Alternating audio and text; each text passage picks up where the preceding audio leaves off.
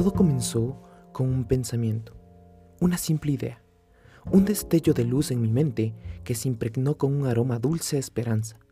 Claro, ¿quién diría que un niño llorón y patético llegaría tan lejos? Hasta su propio ego lo había subestimado, pero su espíritu indomable y necio lo llevó de rodillas ante la reina llamada vida.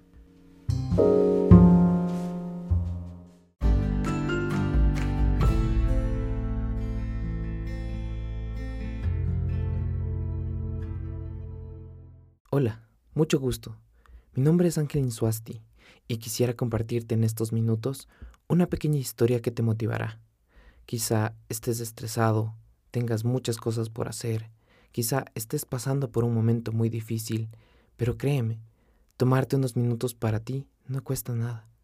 Esta historia puede cambiar tu vida así como cambió la mía. Te la comparto porque tú me importas de todo corazón.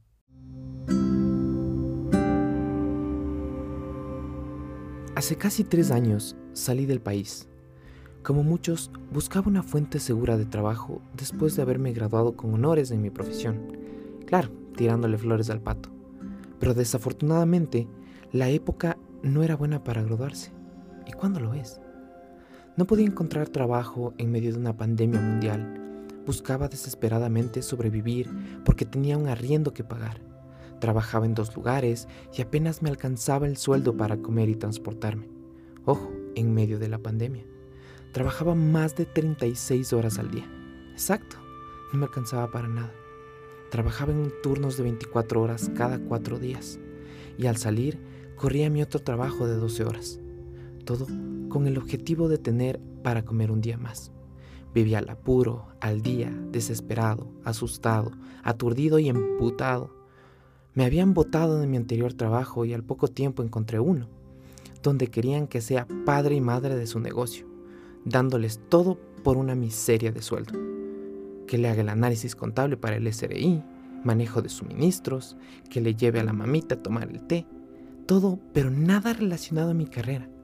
No aprendía nada. Frustrado por sobrevivir, veía cómo se aprovechaban de mí. Claro, de que estaba desesperado. Por supuesto que todo era culpa del COVID. Maldito gobierno de turno, que no daba plazas de trabajo bien remuneradas. Culpaba al arrendatario por haberme subido el costo del arriendo. Culpaba, culpaba y culpaba a todo el mundo, incluso a mí. Tonto yo que me dejaba vender por migajas de dinero. ¿Por qué no seguí mejor otra carrera? ¿Por qué mejor no me iba del país de ilegal o exiliado como los del gobierno? ¿Por qué mejor no termino con mi vida y y ahí acaban los problemas. Hasta intentos de suicidio tuve. Pero nos damos tan duro a nosotros mismos que a la primera oportunidad de crecimiento, supuesto crecimiento, lo tomamos desesperadamente y así dejé el país como exiliado, ardido por todo lo que viví, dejando atrás familia y amigos, a los que no sabía si les volvería a ver o no, en medio del caos de una pandemia mundial. Mis aspiraciones como aires de grandeza, ego y lujuria me dominaron. No era Ángel Insuasti, sino el pechazo que salió del país con un título de tercer nivel, primero de la clase, rabo de oro, el gallazo que tenía la oportunidad de vivir nuevas experiencias fuera de la realidad de muchos. No esperaba que la vida me golpeara tanto como lo hizo. Me estampé como llanta de carro en bache quiteño. Esas lecciones que te da la vida no son de un solo momento. Esas lecciones te dejan cicatrices, te cambian por completo, ya no vuelves a ser el mismo. Así caí en un país de Medio Oriente donde la ostentosidad, la pomposería, me alimentaban el ego, pero también las inseguridades. Mil y una noches pasé sufriendo, extrañando el encebollado, a mi familia, arrepintiéndome de que esta salida fácil y muy prometedora que al principio me la pintaron, me envenenaba el alma. Sí que sufrí. Pero también aprendí que la maldad puede tomar varias formas y hay que tener mucho cuidado.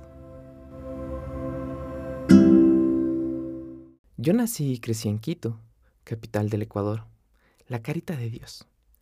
¿Cómo le tengo cariño a mi ciudad? Asistí a una escuelita de barrio donde, como en todas, habían eventos para los papitos, donde te tocaba salir disfrazado de duende, de mono, de león, y ya eras el orgullo de papá y mamá. Jugábamos con los mismos panas dentro y fuera de la escuela. Así habrían tantos recuerdos para cada quien, pero lo que más me queda es que fue una infancia provechosa, en donde dos cosas me marcaron. Primero, la amistad y la sinceridad prevalece ante todo. Y segundo, que salir vestido de dondecillo, por más ridículo que te veas, será siempre el orgullo de papá y mamá. Ya en el colegio, pasé de una escuelita dócil y alegre al régimen castrense y agresivo del glorioso Colegio Militar Eloy Alfaro. Maravilla de los hombres, cuna de líderes y futuros héroes de la patria. Solo de decirlo, pensarlo y haberlo vivido se me eriza la piel. Pasé toda mi educación secundaria allí, forjado en un régimen cuadrado y nacionalista. No me lo tomes a mal, le tengo mucho respeto y cariño a mi colegio, pero las decisiones que tomé personalmente no fueron las más adecuadas. Claro que eran para impresionar al jefe, pero en el fondo perdí, perdí muchas amistades verdaderas. Fallé en muchas ocasiones y ¿qué sentido tiene ser el mejor si nada vale lo que representas?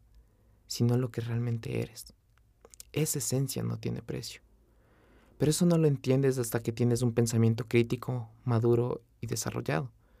Todos aquellos a quienes fallé y por tonterías perdí su amistad, les digo que de verdad lo siento. Espero algún día poder verlos de nuevo o espero que estén escuchando esto porque desde el fondo de mi corazón les digo que lo lamento y que así también espero que de todo corazón les esté yendo de lo mejor. Esas consideraciones solo me llenaron el pecho de poder, mas no de responsabilidad con el prójimo. Aunque hubieron destellos en mi mente de hacer las cosas bien, de dejar un legado de cambio en medio de la monarquía, de tantas cosas que solo fueron puestas para sembrar una semilla de ego, superioridad y falso liderazgo. Quien grita más fuerte es el que menos piensa. Pero algo en mí decía, así no puede ser. Por uno no pueden pagar todos. Pero la vida te enseña que sí. Si uno no está motivado, no hace las cosas en equipo, no juega para el grupo y engaña al prójimo, el proyecto, el negocio, la meta, se pierden. Y sí, ahí es donde pagan todos. Pero eso no lo entiendes hasta que creces y te encuentras solo sin aquellos con los que compartiste más horas que en tu hogar, extrañando cada momento de júbilo colegial. Dos lecciones me marcaron profundamente del colegio. Arrecho nunca muere y si muere, muere arrecho. Una frase que se ha impregnado tanto en mí, porque tuve y cada día sigo teniendo miedo de hacer las cosas. Pero no permito que eso me controle. No permito que eso alimente el ego y me limite a crecer como persona, como ser humano. Al final del día eres tú contra ti mismo. ¿A quién quieres engañar? Por más cliché que suene, si tienes miedo, haz lo que te apasione con miedo y verás de lo que eres capaz de lograr. Esa es la esencia de esta frase. La segunda lección es que no importa qué tan bien sigas las reglas, al pie de la letra, como decía mi yo perfeccionista. Si te manejas por temor, nunca encontrarás pasión en las cosas que hagas. Por el contrario, si engañas o evades las reglas, estarás demostrando una falsa grandeza. Pero al final de cuentas, a ti no te engañas. Nos faltamos a nuestra palabra cada día, como si nuestros valores no valieran nada, pero con el resto sí, para no quedarles mal. La honestidad no se impone, se cultiva con pasión.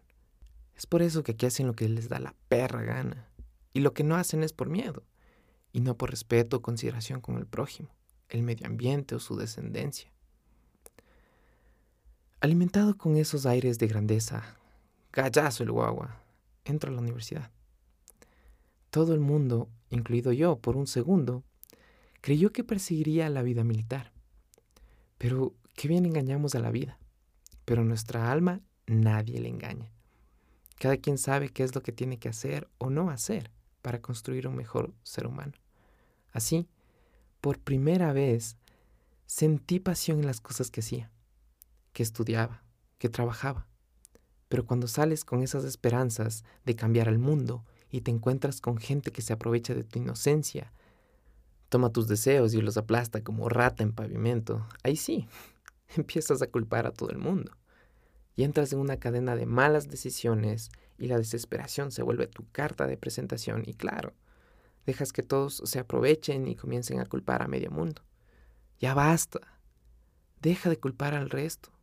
Y peor aún, deja de culparte a ti mismo. Y agradece todo lo que has vivido. Aprecia aquello en lo que has fallado, porque te dejan las más grandes enseñanzas. Esas enseñanzas te dicen que no vuelvas al mismo lugar donde te trataron mal. Y si lo haces es porque eres pendejo, ya recapacita. Pero no te digo que te alimentes del odio y del rencor, que nada bueno trae. Déjalo ir y verás cómo la vida te recompensará con paz. No te hagas de mala sangre, como decimos criollamente. Aprecia todo aquello que has sobrepasado, porque nadie sabe las noches, los días, el sudor y las lágrimas que tuviste que poner para alcanzar ese objetivo. Nadie más que tú sabe ese ñeque hijo de madre y esa garra que le metiste para alcanzar eso que no te dejaba dormir en las noches. Y ojo, con miedo y todo lo lograste. Aprecia todo aquello que has disfrutado y has sufrido, porque nadie más que tú sabe lo que vale en tu vida. No dejes que nadie controle tu vida, pero también recuerda que eres parte de una realidad, una comunidad, que no estás solo y que te debes a esa familia, como lo digo yo. En tu trabajo recuerda quiénes te apoyaron para que crezcas y consigas ese aumento. En tus estudios recuerda quiénes te traían el cafecito en la noche para que sigas estudiando. El guagua, pues, que quiere ser profesional. Recuerda a aquellas personas que te motivaron y te siguen motivando. Y olvida a aquellas que no suman en tu vida y déjalo ir. Esta vida no premia al que más abarca, ni al que menos tiene, sino al que más da. Deja ya de ser egoísta y empieza a agradecer por lo que tienes y la vida que se te ha otorgado. Nada es fácil, pero prefiero vivir un día más intentando cambiar al mundo a que morir y no haber marcado un cambio. Igual me voy a morir, pero con la satisfacción de haber dejado una huella que retumba en tu cerebro para que empieces a marcar un cambio.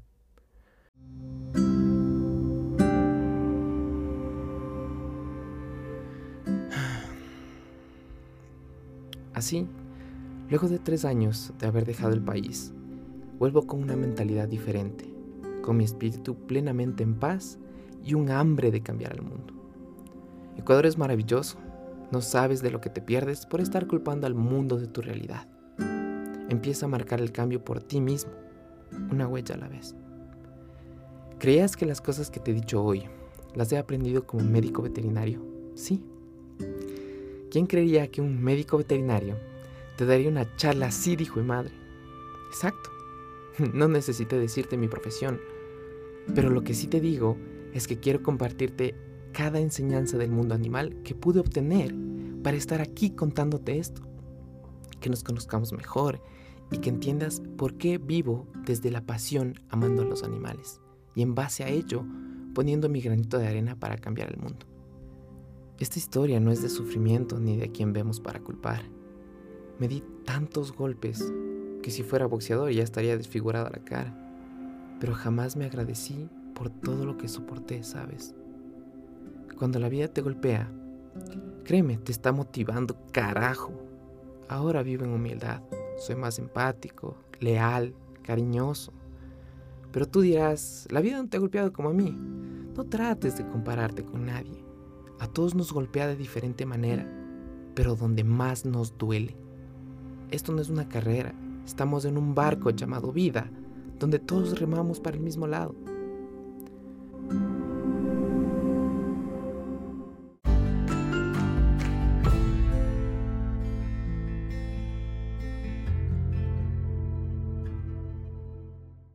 Si quieres conocerme y que te comparta todas las historias que viví, te invito a que te suscribas a mi podcast.